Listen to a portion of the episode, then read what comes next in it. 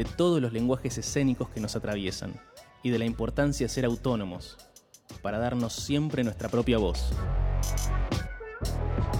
Somos Escena en el Aire, el podcast de Escena. Espacios Escénicos Autónomos. Una organización que desde hace más de 10 años lucha y trabaja por los derechos de espacios, salas, artistas y trabajadores de la cultura independiente. Y estamos en Trilce Radio.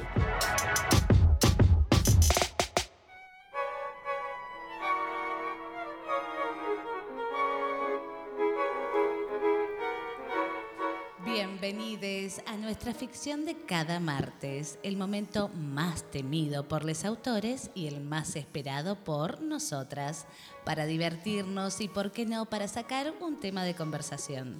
Hoy les presentamos nuestra versión libre de Las Obreras, de María Elena Sardi, primera parte.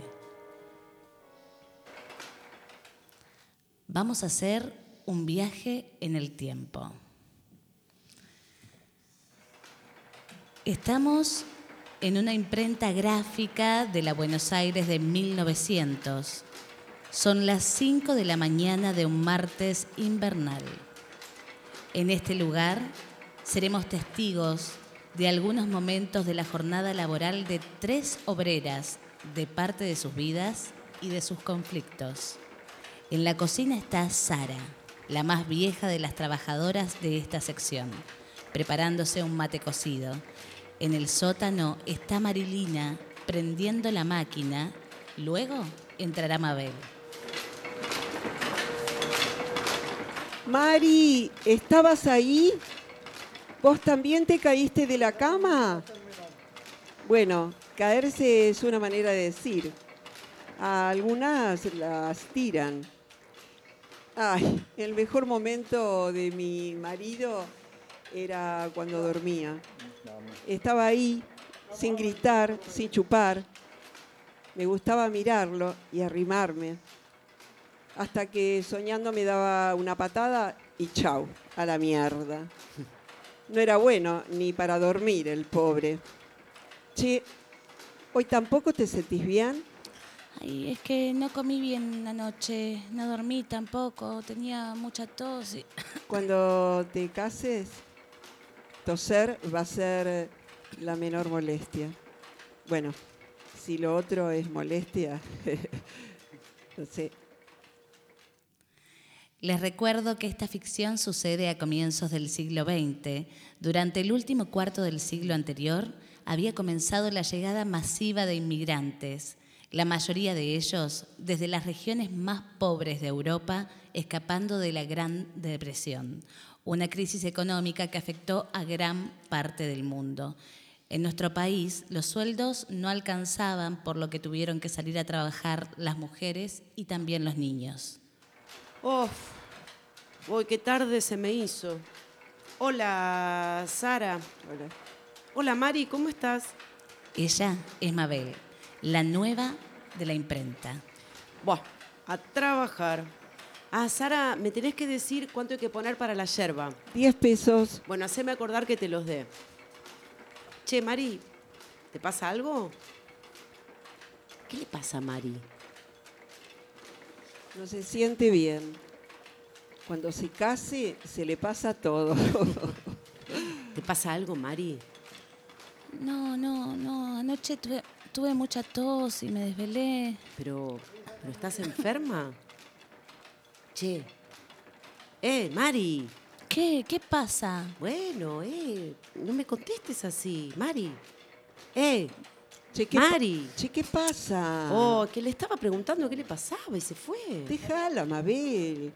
Esta debe andar eh, con algún entripado. Mm, sí, sabes que sí. Algún entripado.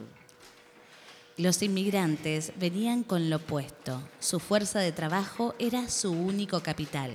Además de su fuerza de trabajo, trajeron consigo algo invalorable, sus ideas revolucionarias y la convicción de la lucha por los derechos de los trabajadores.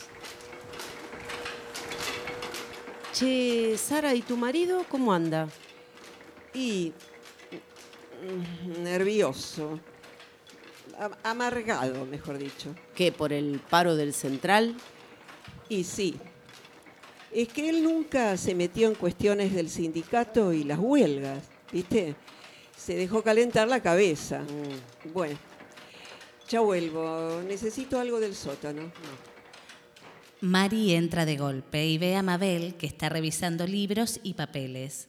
Se sorprende al ver a Mari y disimula, pero Mari no dice nada. Se la observa preocupada, avanza con un panfleto en la mano que le muestra a Mabel. Ma- Mabel, mira, ¿Qué es eso? no, no, no, no sé, no sé, pero me pareció mejor traerlo. ¿Para no, dónde no los sé. encontraste, Mari? En el sótano. ¿Pero dónde en el sótano? ¿En qué parte? No, no. Eh, en el suelo, al lado de las máquinas. ¿Y hay más? No, pero nos puede meter en problemas, no sé. Bueno, bueno, bueno. Mejor, mira, mejor los rompemos, ¿sí? ¿Está? Eh, bueno, ¿sabés qué? Eh, yo me voy a fijar por las dudas que no quede ninguno más, ¿sí?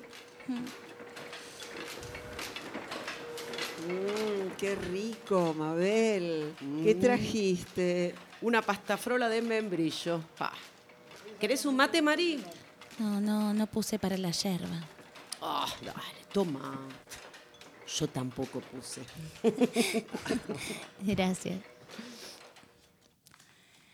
Todas siguen comiendo y tomando mate, aprovechando el instante de descanso antes de continuar con el trabajo. Qué lindo hubiera sido ser y nacer millonaria. Millonaria.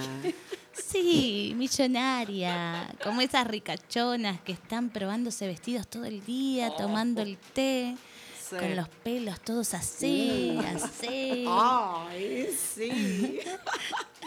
las uñas pintadas. Ay, qué lindas son. Mira estas manos como las tengo. Ay, señora. Sí, ¿vieron los zapatos de taco que me compré?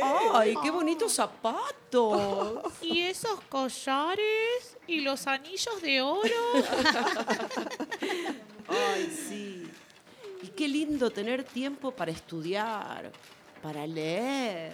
Para leer. Claro.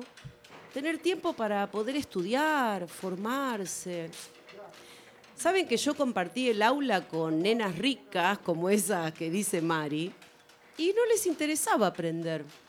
Buscaban solo distraerse del aburrimiento de no tener que hacer nada. Qué lindo no tener que hacer nada. Ay, a mí me hubiera gustado poder terminar la escuela. Eso sí. Che, Mabel, Eh. pareces anarquista por cómo hablas, ¿eh?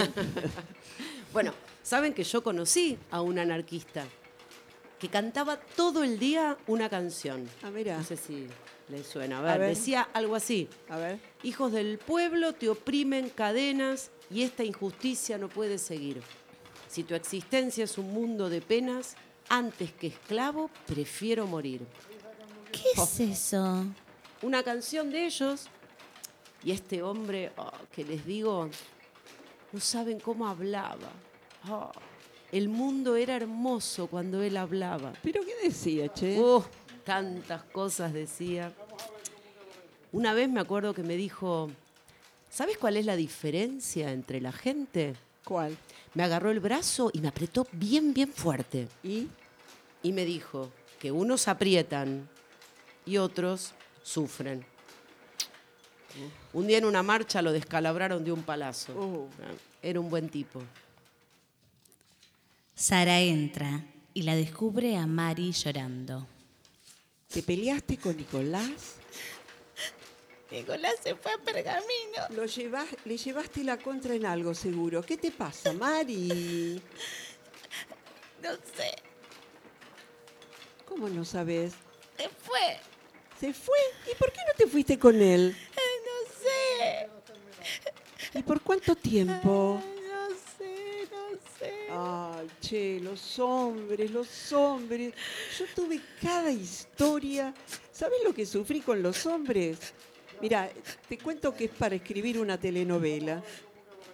Si lo querés, lo vas a esperar. Ay, es que yo, yo no puedo esperar, ¿me entendés? Ay, Mari, Mari. Mabel acaba de entrar. Escuchó todo. La mira a Sara y se hacen señas. Mari sigue llorando desconsoladamente. Mabel se acerca y se arrodilla frente a ella. Mari, se fue y te dejó así. ¡Qué hijo de puta!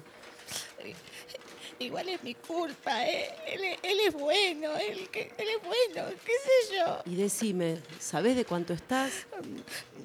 No quiero hablar de eso. No, pero tenés que hablar, Mari. ¿O te crees que no hablando eh, el asunto va a desaparecer? Que no sé. No sé nada, es mi problema ahora. O sea, lo voy a tener, lo tengo que tener como sea. Si Dios lo quiso así, lo tengo que aceptar. Dios, Mari, aceptar. Pero, ¿de qué estás hablando? La aceptación cristiana. No, no. Una siempre puede elegir. Pero, A, a ver, a ver, vos laburás como una yegua, llevás unos pesos mugrientos a tu casa y sos una buena piba. Es que... Sí, sos una buena piba. Un hijo de puta te engrupió. ¿Y qué? ¿Todo lo que venís haciendo no sirve para nada? Vuelven al trabajo. Marilina queda reflexionando luego de escuchar a Mabel. Sara y Mari están hablando. Se acercan otras obreras. Rumorean. Se hacen señas al entrar Mabel. Finalmente Sara se anima y dice... Mira, Mabel, no sé bien de lo que estás hablando, pero me parece que tendrías que parar porque nos vas a meter en quilombo a todas. Acá mejor que cada una haga lo que le manden y que nadie se meta con nadie. ¿Eh? Pero eso es lo malo. Que somos compañeras y cada una se ocupa de lo suyo, nada más. ¿Y creen que callándose se resuelve algo? Marilina sale llorando y todas la miran salir. Todas sabemos lo que le pasa a Marilina, ¿no? Y saben que por algo así acá te pueden echar, ¿no? ¿Y qué piensan hacer? ¿Y qué se puede hacer? Pelear. Sí, sí, pelear. ¿Saben que hay una unión gremial que está luchando por una ley para mejorar las condiciones de trabajo de la mujer y el niño obreros? ¿Eh? ¿Saben que tenemos un diputado en el Parlamento dispuesto a presentarla y defenderla? Un diputado. Sí, un representante del pueblo, elegido por el pueblo. Yo no elegí a nadie. Bueno, y bueno, y por eso, por eso, para que un día podamos elegir también las mujeres, ¿o no? Yo soy delegada de la Unión Gremial Femenina y necesitamos que denuncien este caso para poder intervenir. Mabel empieza a repartir volantes entre todas las mujeres y cada vez más decidida le sigue hablando. La maternidad debe ser protegida, sea la madre casada o soltera, y no debe ser causa de, de despido. Ah, no. Ahora veo de dónde salían los papelitos que escondiste. Óyeme, che, acá nadie te pidió consejo, te aviso. En la imprenta nunca nos metimos en líos. Venimos a trabajar, a laburar, a ver si lo entendés. Y no queremos saber nada de politiquerías. Acá no pasa nada y no hay nada que denunciar. ¿Me entendiste? No, no, es mentira eso, Sara. Ustedes no la ayudan bien a Marilina. ¿Y vos qué? A ver, ¿querés ayudarla de buena que sos nomás? Mírate las manos. ¿Sos obrera o qué sos? A ver. Esta es de las que trabajan con la lengua, ¿vieron? Ellos dicen los discursos y los palos nos los dan a nosotras, ¿o no? Sí, puede. A ver, te- tenés razón, tenés razón, en parte, en parte. Porque yo empecé a trabajar allá en mi provincia a los 12 años, como muchas de ustedes. Pero sí, sí, tuve la suerte de, de poder estudiar también. Y con otras delegadas estamos organizando a las mujeres de las artes gráficas en sindicatos femeninos. Vamos a incluir en los estatutos una cláusula de socorros mutuos, vamos a instalar bibliotecas, escuelas nocturnas. Yo entré acá, sí, entré acá para saber la verdad sobre las condiciones de trabajo en esta imprenta, ¿sí? Y voy a hacer lo mismo en las fábricas y en las grandes tiendas. Voy a escribir un informe real que el diputado Palacios va a presentar en el Congreso de la Nación. Bueno, acá tienen toda la información sobre nuestros derechos. Piénsenlo. El problema de una debe ser el problema de todas. El problema de una debe ser el problema de todas. ¿Cómo seguirá esta historia de estas obreras? Si quieren saberlo, no se pierdan nuestro próximo episodio en el próximo programa de Escena en el Aire. Nadie, la vida, el hambre. A mí cuando me preguntan, ¿cómo entró al teatro? Y por hambre. ¿Cómo se hizo actriz? Por hambre.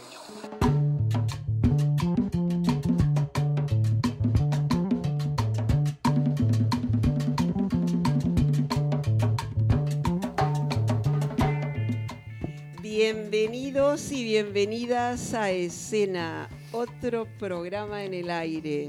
Hola chicas, ¿cómo están? ¿Cómo Lau. va? Hola Fabi. Hola, nombre todavía no. Hola, Ah. visitante invitada de la sala nueva. Hola, hola. Hola, Hola. esa voz, ¿de quién será? Chan Chan, Mm. todavía esperemos. Este nuevo programa eh, nos hará reflexionar, pensar, charlotear con esta compañera de temas, eh, por supuesto, muy vigentes y muy históricos a la vez. Eh, le damos la bienvenida a todas y a todos. eh, y especialmente a nuestra compañerita Ana Laura López, que forma parte de nuestra producción. Hola Anita, te extrañamos. Abrazo, Beso, Anita. También conforman la producción Fabi Mosota, nuestra compañera Laura Maki, quien les habla Sandy Gutkowski. Hola Luis Javier en la operación técnica, ¿cómo estás? Y van nuestras vías de comunicación y contacto como siempre eh, a través de nuestra web nuestro email por si nos quieren escribir y contar cosas de lo que sienten, piensan de nuestro programa en hola.escena.ar. Por supuesto que tenemos Instagram, arroba escenaar y también eh, el programa de radio, Trilce Radio, tiene un WhatsApp al que pueden llamar por cualquier situación que gusten, 11 64 67 98 02.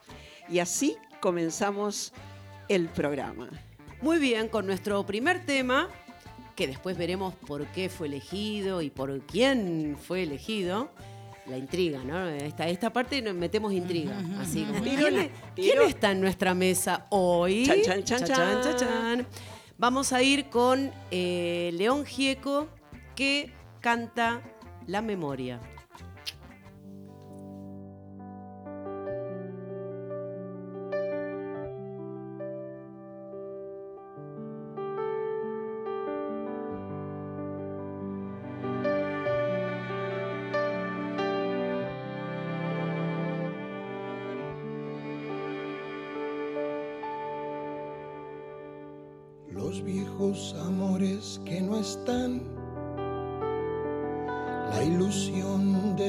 Que perdieron, todas las promesas que se van y los que en cualquier guerra se cayeron. Todo está guardado en la memoria, sueño de la vida y de la historia.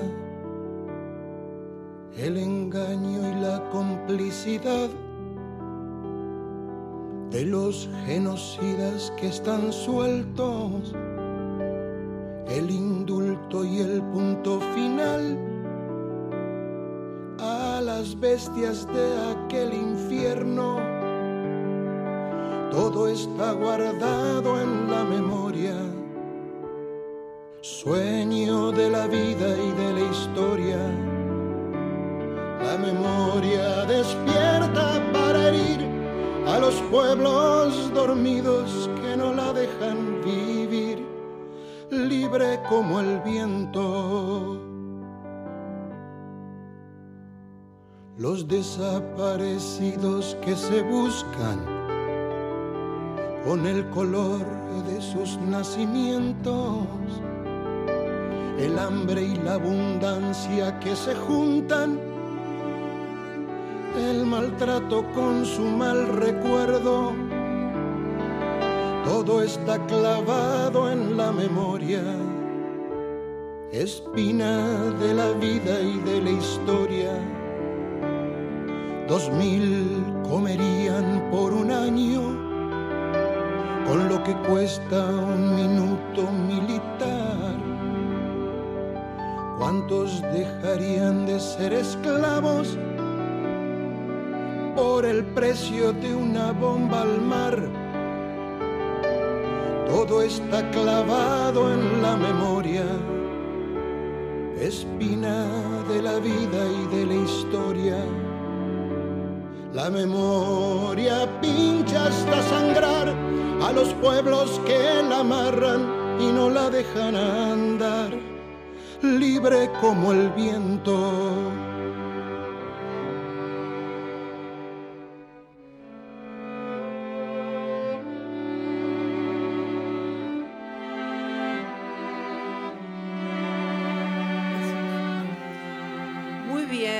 Acá mientras sigue sonando León Gieco y este tema maravilloso.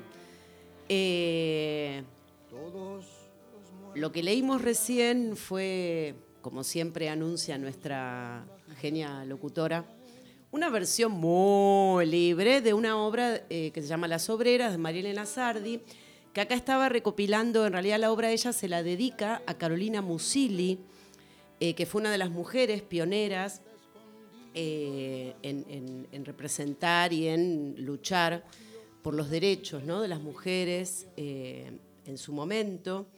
Eh, fue, perteneció a partir de 1909, se afilió al Partido Socialista y, por ejemplo, ella decía en esa época, que nadie decida sin vos, que nadie decida por vos, participá para decidir.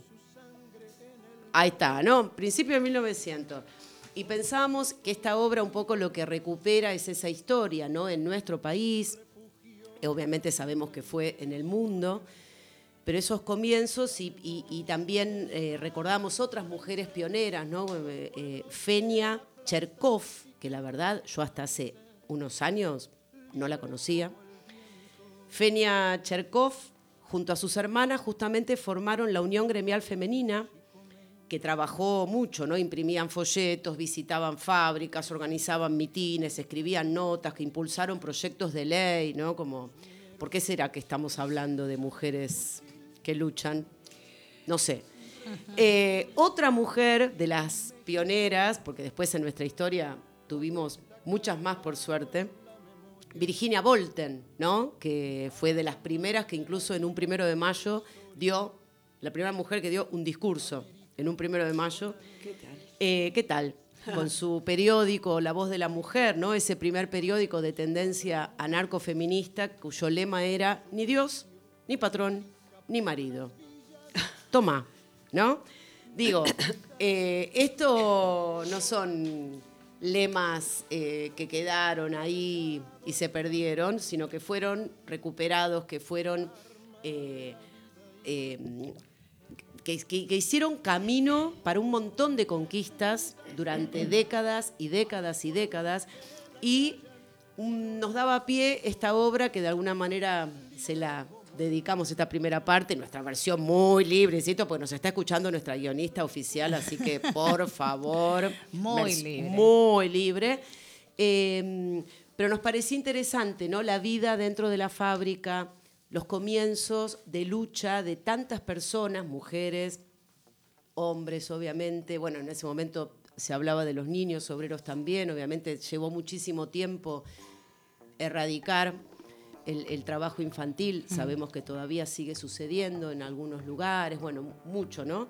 Pero nos daba mucho pie para que ahora sí nuestra compañera nos diga eh, o compartamos con ella eh, historia y presente ¿no? Y, creo que acá la compa encarna Tenemos Eh, una obrera en, en el estudio. Sí, es tenemos así. tenemos una obrera del siglo XXI. obrera. Un placer. Sí, eh, bueno, un placer, bienvenida, muy bienvenida compañera.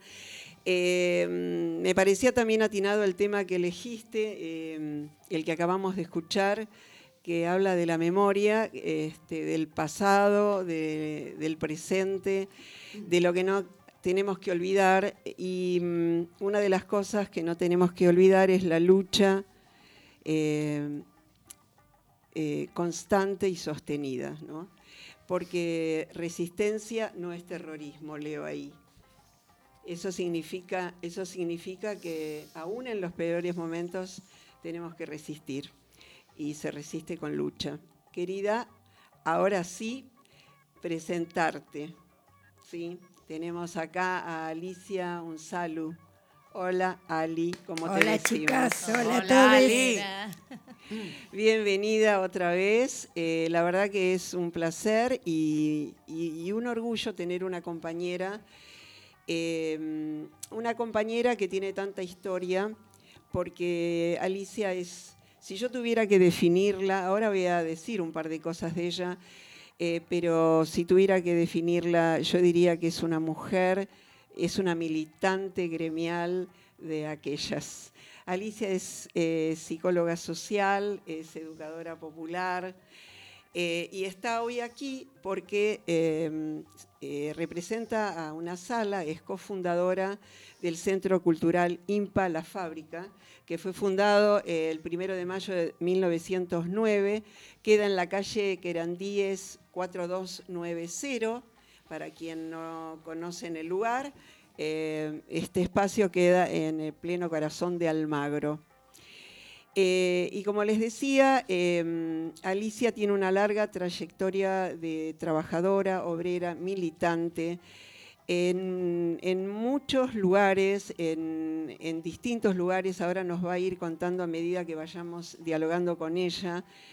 Es un largo CV el que mandó y yo traté de resumir y no puedo porque, mm, porque hay fábricas, hay, hay hospitales, eh, hay, ¿dónde no trabajaste, por favor, Alicia? En la Secretaría de Salud Laboral de CTA, eh, hizo trabajo psicológico, hizo trabajo de obrera, hizo trabajo de gremialista, de delegada. Paro aquí, paro aquí. Viste que era más fácil lo que te mandé primero, que era psicóloga social y educadora popular. Sí, dije, eh, eh, claro, le dije, extendeme un poco eh, tu trayectoria y bueno, se mandó ahí como siete, ho- siete hojas. Querida Ali, eh, a ver, eh, ¿qué podés este, contarnos un poquito de lo que es, eh, resumi- en resumidas cuentas, porque tiene mucha historia, eh, este lugar que representás, el IMPA, eh, sabemos que tiene una fuerte historia. ¿Hay algo de esto que nos querés contar hoy para empezar a romper un poco el fuego de la- Sí, del mira, encuentro? este, IMPA, en IMPA se hacían, es una fábrica del año 20, se hacían las bicicletas Niandú que repartía Eva Perón. Era un complejo de varias fábricas y entre ellas también en la de Capital también se hacían otras cosas, fuselaje de avión. El general Sabio en lo que hace a la, la apuesta de industria argentina apostó mucho a IMPA. Este, y bueno, después se fue reduciendo, fue- fueron pasando los años y se quedaron con todo lo que hasta el día de hoy siguen produciendo, que son envases de aluminio. Pero como historia es un, es un monumento histórico.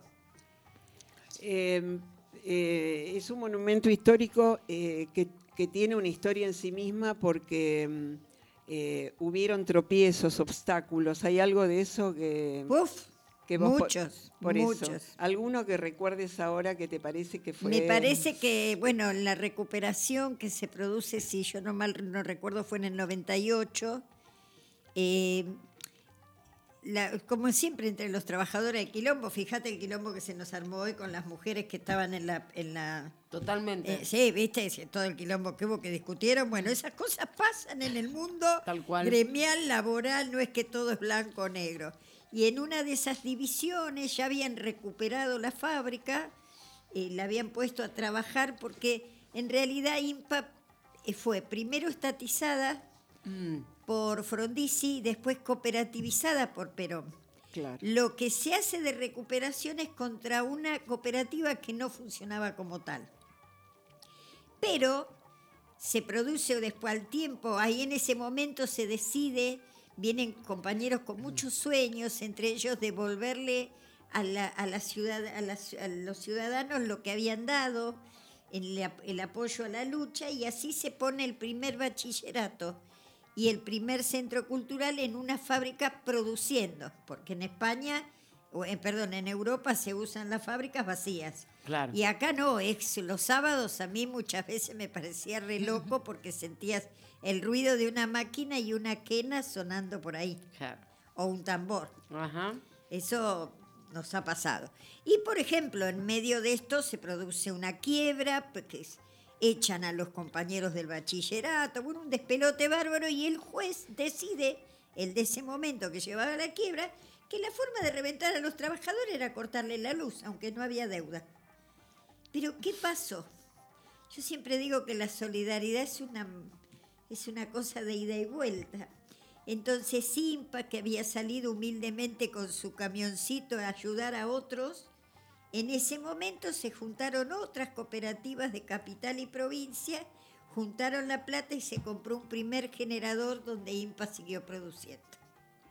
Ay, hermo- a mí te escucho hablar, perdón, me meto, pero te escucho hablar. Yo fui muchas veces a IMPA a distintas eh, eh, actividades, desde ir a ver una obra de teatro o escuchar música, a movidas justamente de los bachilleratos populares, a actividades, bueno, y me, mm, me pega mucho y me, me- emociona mucho la historia de, de IMPA y recuerdo esa época en donde entrabas y pasabas, bueno, siempre, ¿no? Por las máquinas, todo, y los generadores, me acuerdo de que pasabas por pisos, te- tenías que ir, no sé, al último piso, ¿no? Y había pisos donde estaba oscuro en esa época y llegabas a otro en donde llegaba la luz, todo.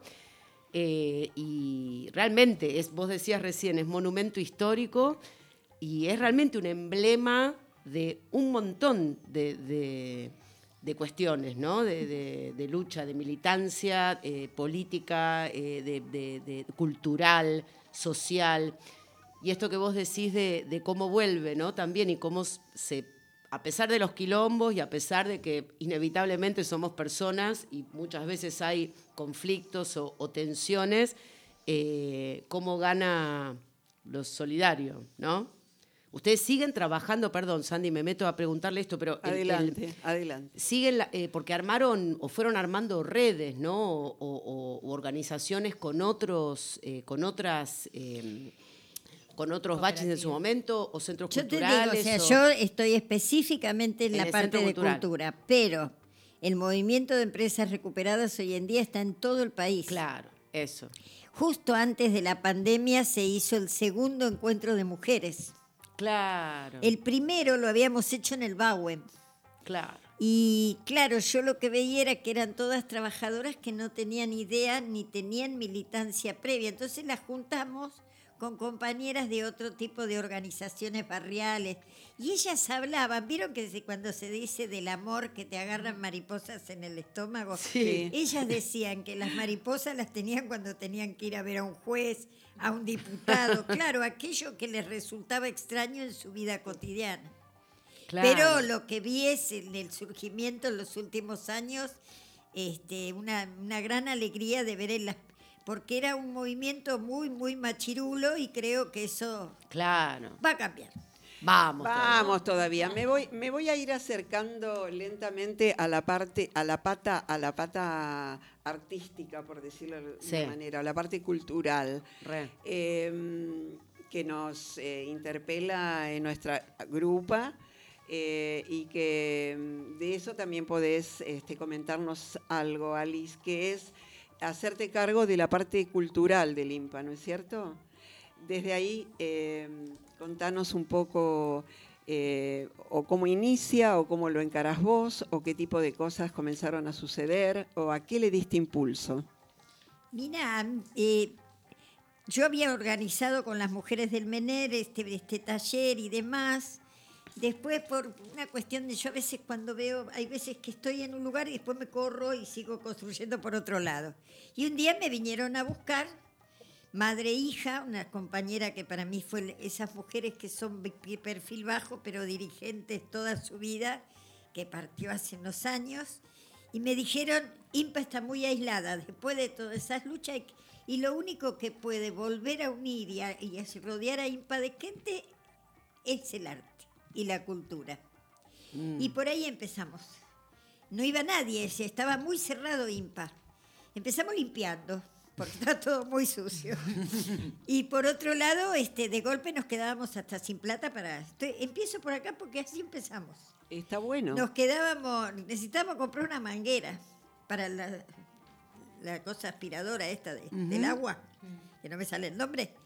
Bueno, La no- lavadora. Hidrolavadora. eh, esa, Eso. esa, la hidro, tenía que intervenir ella para poner la palabra. Eh, bueno, el asunto que dijimos, hagamos una, una peñita.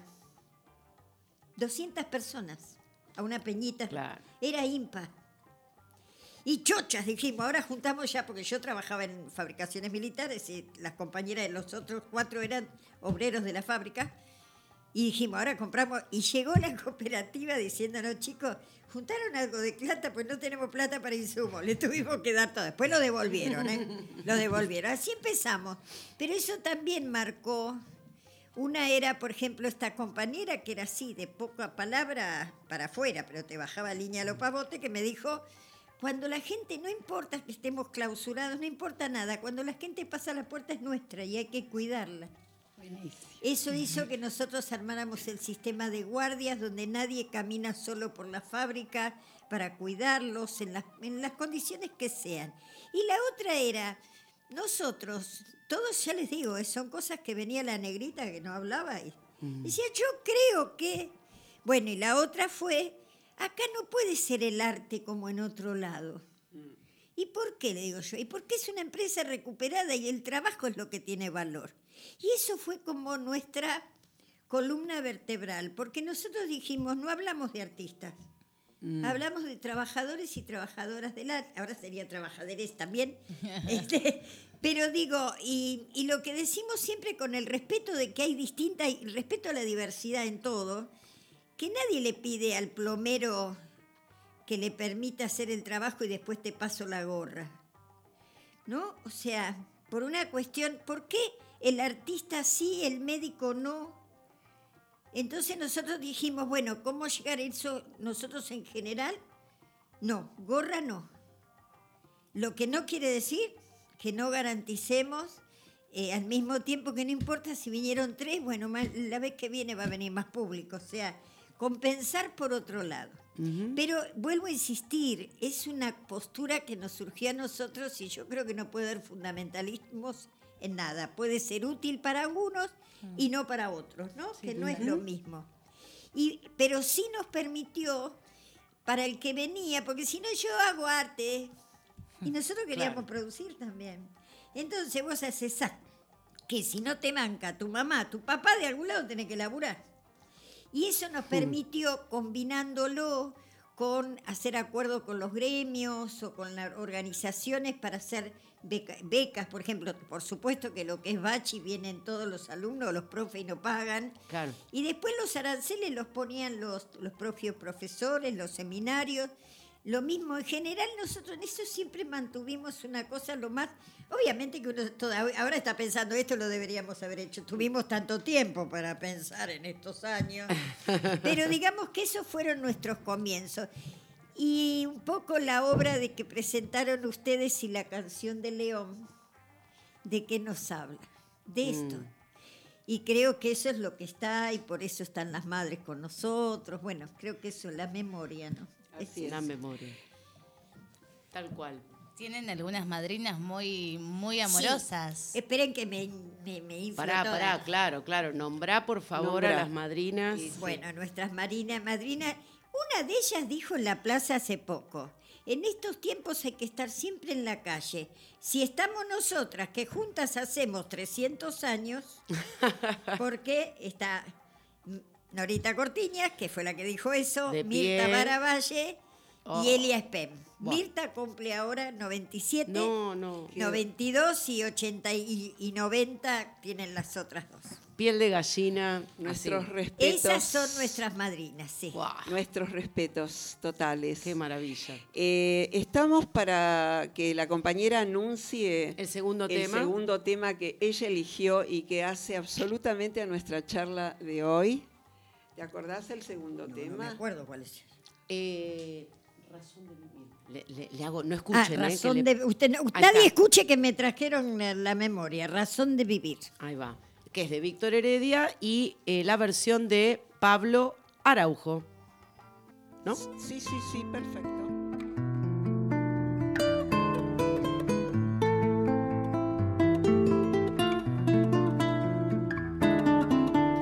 para decidir si sigo poniendo esta sangre en tierra, este corazón que bate su parche sol y tinieblas, caminando al sol por estos desiertos, para recalcar que estoy vivo en medio de tantos muertos, para decidir, para continuar, para recalcar y considerar Solo me hace falta que estés aquí con tus ojos claros.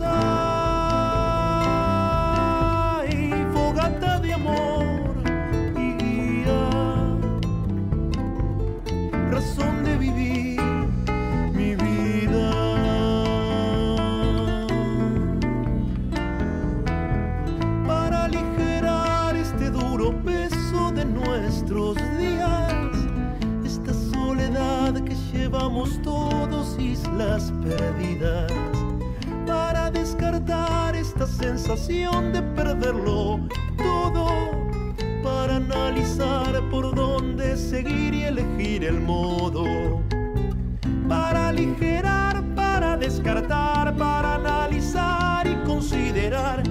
Solo me hace falta que estés aquí con tus ojos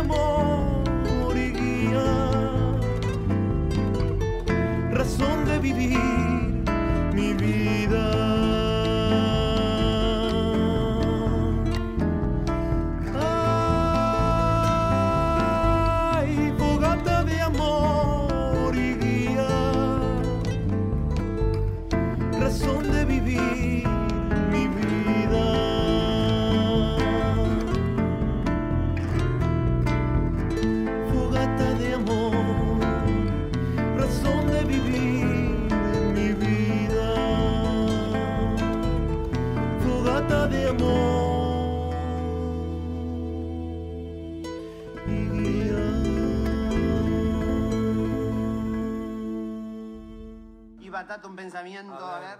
em, enamorarse de sí mismos no es ninguna catástrofe, porque no hay ninguna, ninguna posibilidad de que surjan rivales. Está bien. Y el que quiere celeste que mezcla azul con blanco. Está bien, perfecto. Y la vaca no da leche.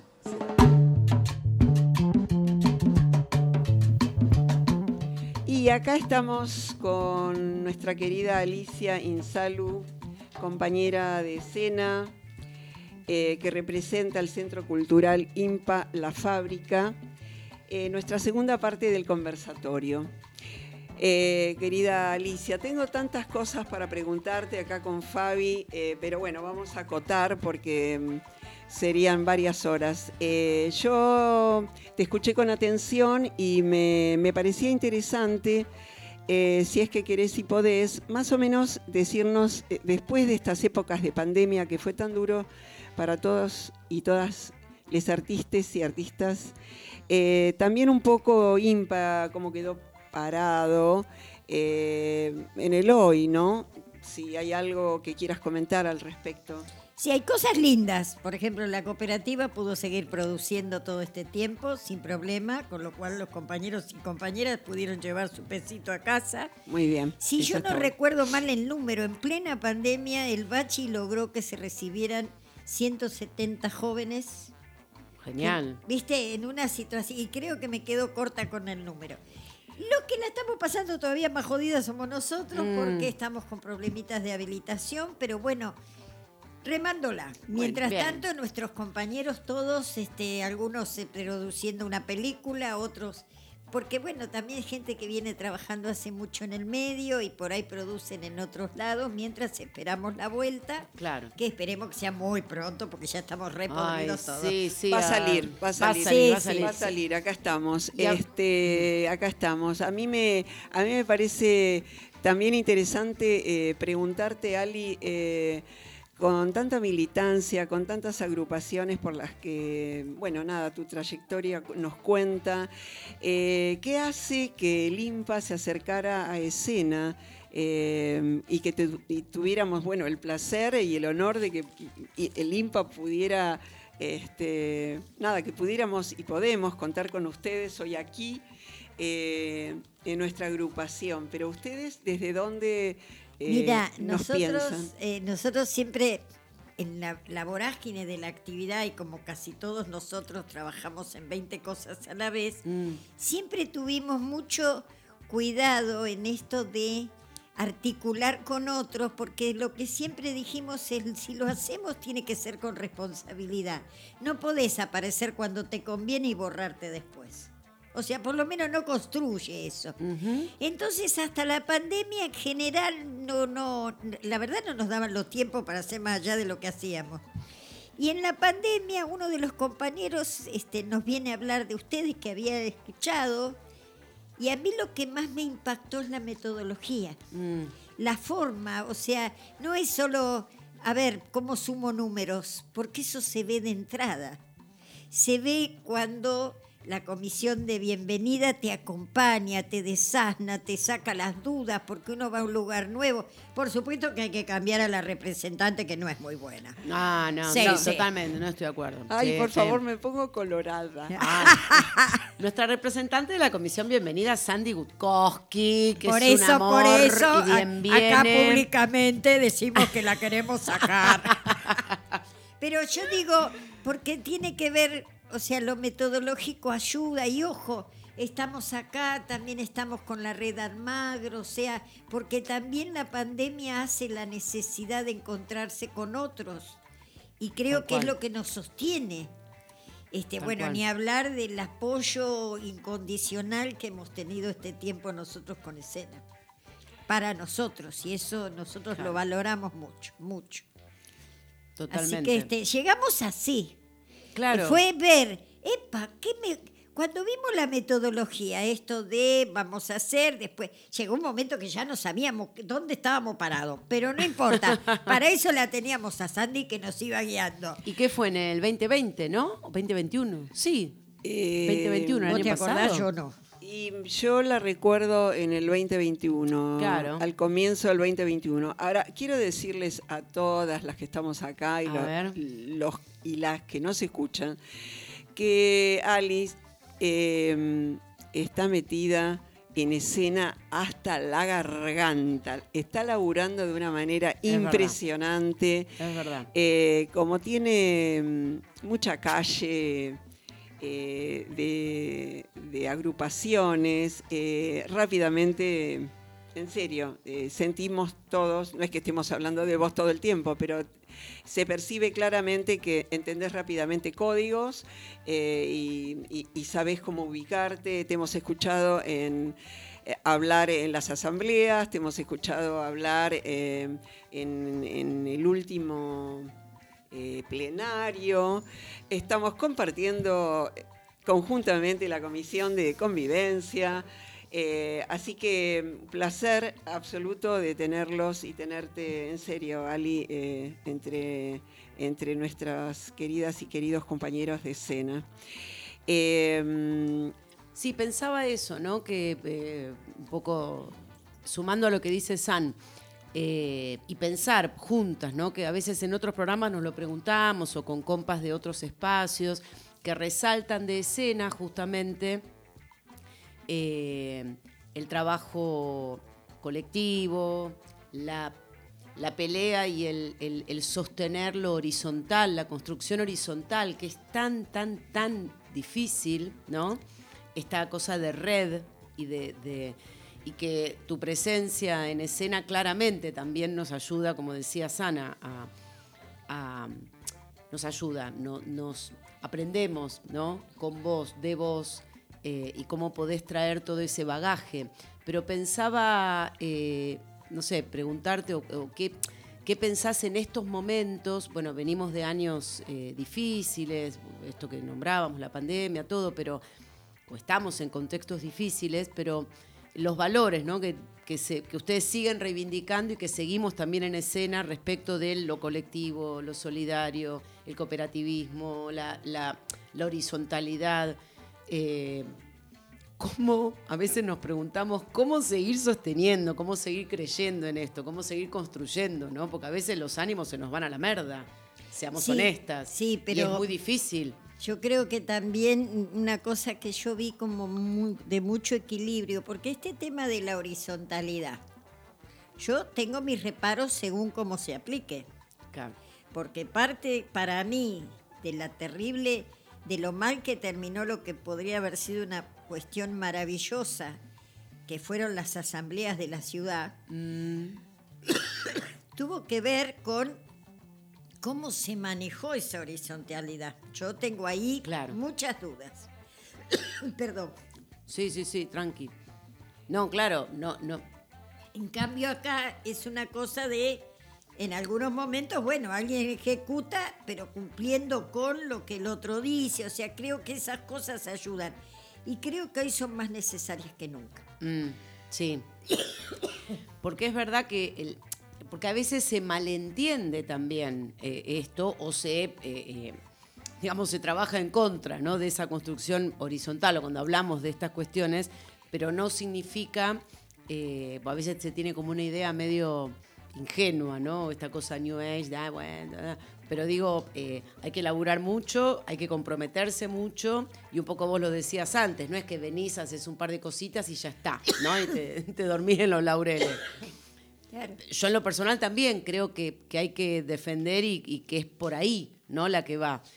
Eh, que En no más es la en más fácil. momentos tan duros, pero bueno, para tenemos herramientas importantes por lo que es de transformador el arte en general y la cultura, Re. pero donde el tema cultural está muy en la cresta de la ola. ¿Qué tipo de cultura nos está atravesando? Mm.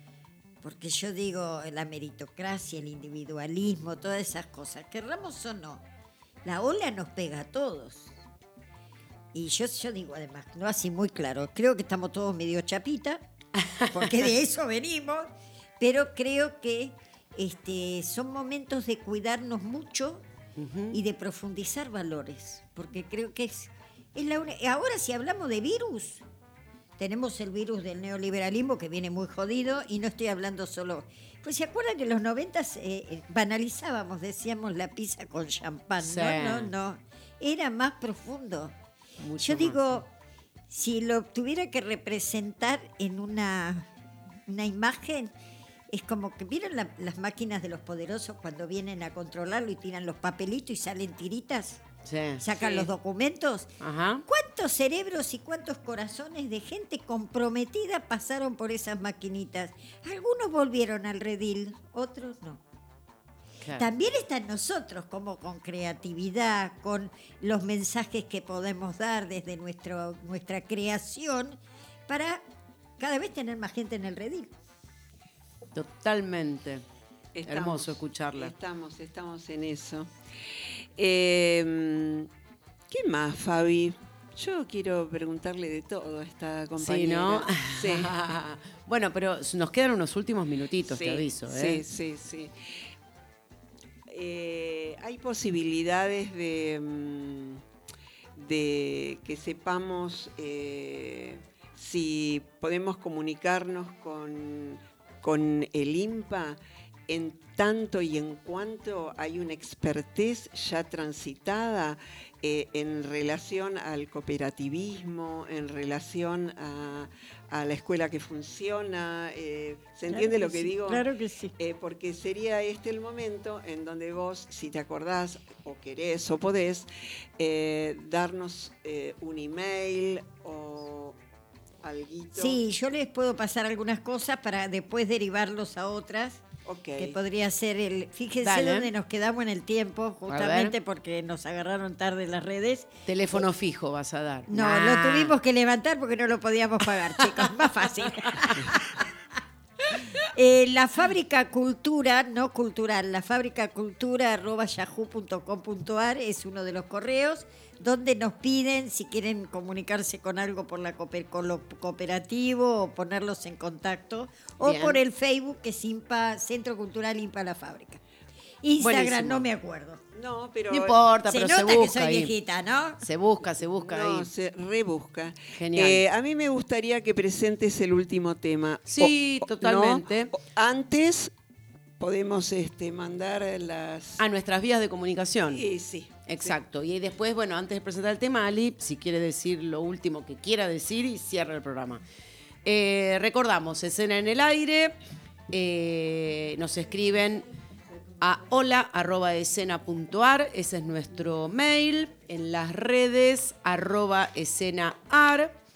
Nuestra página web www.escenaar y el WhatsApp de aquí de la radio Trilce 116467 9802.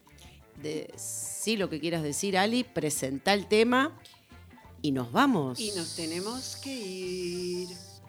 Bueno, el tema que el, el tercer tema que elegí es Soy lo que soy. ¿Y quién lo interpreta? En este caso, no, decime vos que no me acuerdo. Sandra Mianovich. Y lo elegí porque creo que es muy representante de lo que es la vida cultural en IMPA en general, pero también pensando que en- en- a través de escena hay mucha gente que tiene hijos chicos. Y no hay cosa más importante para educar a los hijos que es la libertad. Porque después todo se puede aprender, pero si no son libres, Pasa poco si no sos libre. exacto, por eso soy lo que soy. Allá vamos, Sally. gracias, Sally, un Gracias, placer, ¿eh? gracias, un placer. Y Gracias. nos vemos. Y nos vamos. Y nos vamos, nos vemos donde. Estamos. Nos escuchamos. Chao.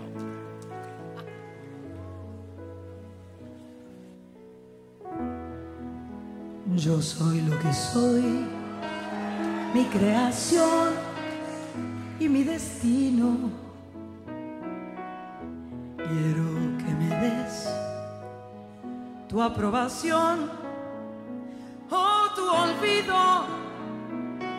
Este es mi mundo, ¿por qué no sentir orgullo de eso? es mi mundo y no hay razón para ocultarlo. ¿De qué sirve vivir si no podemos decir soy lo que soy?